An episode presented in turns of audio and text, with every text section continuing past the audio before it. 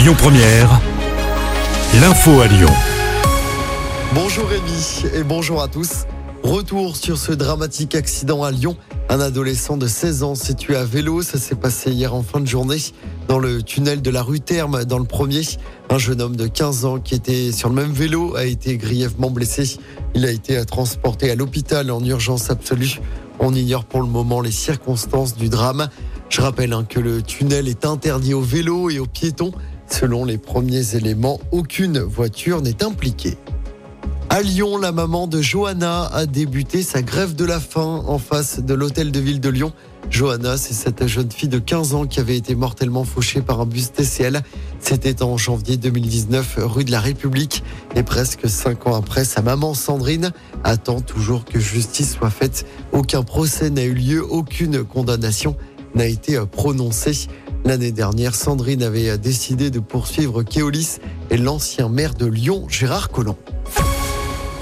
Dans l'actualité également, un rassemblement organisé pour le droit à l'avortement ce jeudi à Lyon. C'est à l'occasion de la journée internationale du droit à l'avortement. Plusieurs manifestations se déroulent partout en France. À Lyon, le collectif Droits des femmes du Rhône appelle au rassemblement à 18h place de la Comédie. Six migrantes retrouvées dans un camion frigorifique à Dracé au nord de Lyon dans le Beaujolais. La découverte a été faite hier lors d'une opération de police sur l'A6.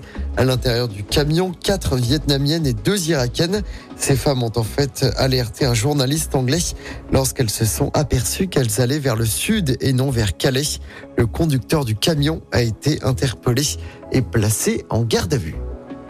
Et puis le salon de l'auto de Lyon a ouvert ses portes ce matin. Ça se passe à Eurexpo pendant 5 jours jusqu'à lundi. Les fans de voitures peuvent découvrir 35 nouveautés et plus de 50 marques dans les allées d'Eurexpo. À noter que le salon est ouvert jusqu'à 22h ce soir. On passe au sport du basket. Tout va bien pour l'Asvel. Troisième victoire en trois matchs de championnat pour les hommes de TJ Parker.